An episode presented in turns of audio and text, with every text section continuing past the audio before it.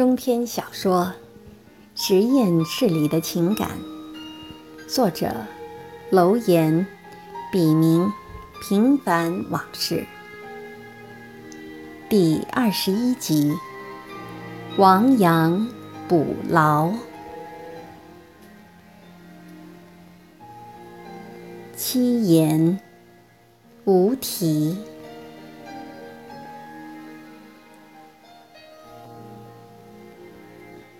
四季从容任变迁，岁月轻薄人自闲。拂卷败笠陈旧似，新绿茁壮出与烟。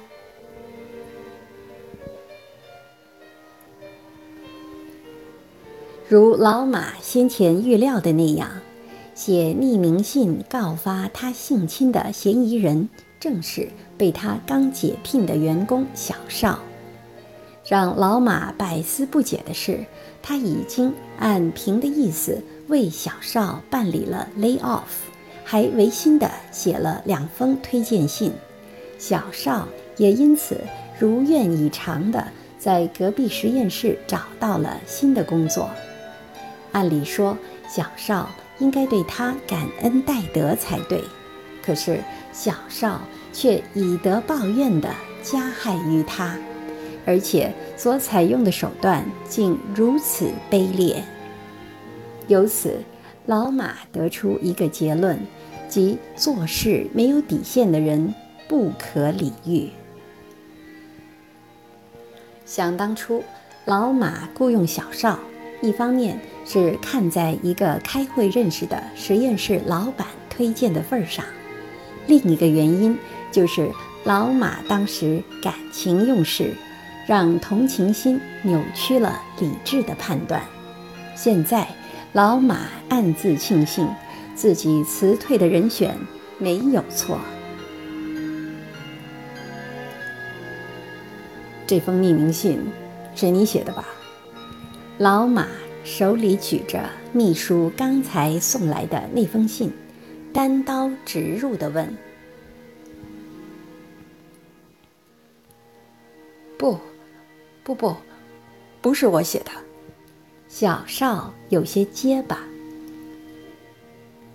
从进来时，小邵的头就一直低着，即便如此，老马还是清楚地看到他脸上。泛滥成灾的汗珠，我很好奇，你做这事儿的动机，如此无中生有，难道你不怕我告你诬陷罪吗？老马没有理会小邵的狡辩，继续说道：“扑通一声。”小邵跪在了老马面前，拖着哭腔，连声说道：“老板，我不是人，我我不是人啊！您大人有大量，看在我老婆没工作又怀孕了的份上，饶了我这一回吧。我饶你什么？你刚才不是还信誓旦旦地说不是你写的吗？”我也不想冤枉你，起来，我们一起去人事部把事情说清楚去。老马痛打落水狗般的不依不饶。是我，老板，是我，都怪我一时冲动做了傻事，事后我也是追悔莫及呀。说完，小邵啪啪啪啪。连抽了自己几个耳光。你多大了，还一时冲动？平时上班就总是吊儿郎当的。多少人和我反映过，我是给你脸没说你。你是不是以为可以像在国内时那样混日子？以为我不知道你是如何被前任老板开除的吗？再说了，你来实验室快两年了吧？你做什么了？发过一篇文章吗？还是做出过一次能让你自己满意的实验结果？辞退你，冤枉吗？老马连珠炮似的一口气说完。仍然跪在地上的小少，又噼里啪嚓地抽了自己几个耳光，嘴里不住的认错：“我错了，我错了。即便如此，我还是给你写了推荐信。另外，为了让你生活无忧，我还特意把开除改成解聘。我有对不起你吗？”没有，都是我一时糊涂，利令智昏的做了傻事。小少有些神经质的回答。老马很想立即制止小少继续伤害自己，其实他的心很软，最怕别人求他。但转念又一想，都说男儿膝下有黄金。这种背后使刀子、人格缺失的人，得让他记住他的恶，否则以后还会害别人。于是故意说道：“你请回吧，我看这件事情还是交由校方处理为妥。”老马说完，低下头，准备继续写他的论文。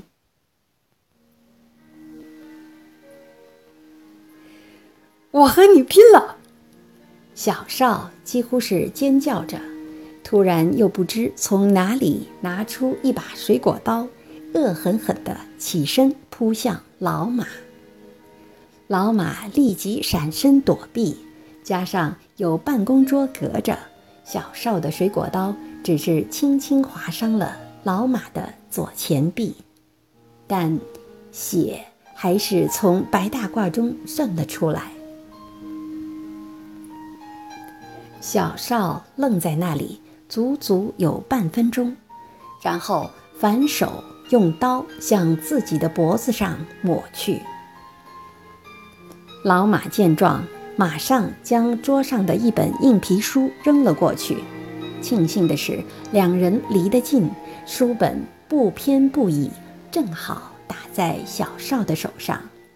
只听“咣啷”一声，水果刀掉在地上。老马仗着身高力大，快步上前，反扭住小少的胳膊，将他制住。你疯了！不为别人着想，也该为你老婆肚子里的孩子想想吧。这会儿，老马真的急了。还没等小少答话，门外突然传来了咚咚的敲门声。Doctor Ma, what's happened? 女秘书正巧路过，听到老马办公室里有异响，于是边敲门边问：“Nothing。”老马连忙答道：“都是中国人，老马可不想把事情做绝，弄到不可收拾的地步。”否则，不但小少会因此获罪，万劫不复，他老马也将成为众人的画饼。再说小少，秘书的突然介入让他清醒了许多。来美多年，其中的厉害，他当然知道。只见他像只斗败的公鸡，整个身子瘫软在地上。事情的发展让老马也始料不及。老马原本也没打算把小少怎么样，只是想吓唬吓唬他，好让他知难而退。现在看来，自己明显高估了小少的控制力。等秘书的脚步逐渐走远，老马才放开小少，并从地上捡起水果刀。拿着它回到桌前坐下。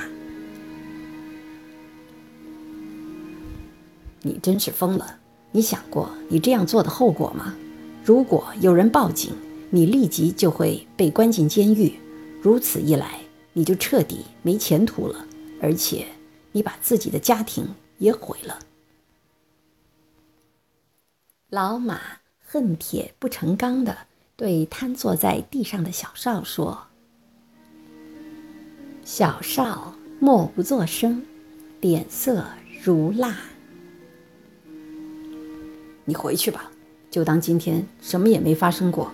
不过，我还是希望你能接受教训。来日方长，你好自为之吧。”小少听老马如是说，心里充满了感激。他慢慢站起身来说：“您真的不再追究了？看在你未出生孩子的面子上，饶你这一回。”从话语中听得出，老马的气并未全消。小少再次走到老马面前，伸出胳膊，忏悔般的对他说：“你也割我一刀吧，这样我心里会好受些。”你走吧，以后别再做那些损人不利己的事情了。小少这时才完全相信。老马是出于真心，他深深地冲老马鞠了个躬，转身向外走去。把你的东西带走。老马边说边把刀递给小少。小少接过水果刀，感激地看了看老马，如释重负地吸了口气。离开了办公室。当小少的身影彻底在视线里消失，老马才感到自己像虚脱般的无力。他倚靠在椅背上，想闭目养神，但刚才发生的一切却像着了魔似的，在眼前不停地晃动，挥之不去。其实，老马的目的也达到了，他的初衷就是息事宁人，他可不想把这事儿搞得满城风雨，让别人将其当成茶余饭后的谈资。过了大约半小时左右，老马那略有些亢奋、糟糕透顶了的情绪才慢慢平复下来。与此同时，他也开始隐约感到手臂上的伤痛。他翻遍所有的抽屉，却没有找到任何可以消炎或包扎的东西，于是打电话给平，让他找些邦迪带过来。平听说老马受伤了，急得要命，不但找来了邦迪。还找了些酒精和纱布。当他看到老马手臂上的伤口时，不禁惊叫起来：“哎呀，这是怎么搞的？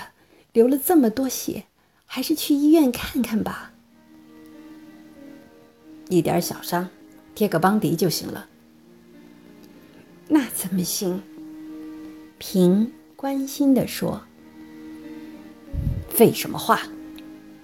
老马肚子里的火还在燃烧。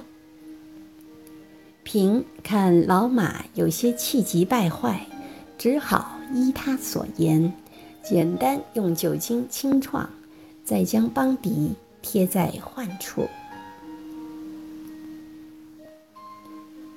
没事了，谢谢。老马说完，挥挥手，示意平可以走了。平感到不快，又欲言又止，转身正想离开。晚上一起吃个饭吧。老马头也没抬的说道：“对不起，我晚上有事，改日吧。”平说完，快速离去。老马有些意外地抬起头，想说什么，而此刻，平那俏丽的背影已从门前消失了。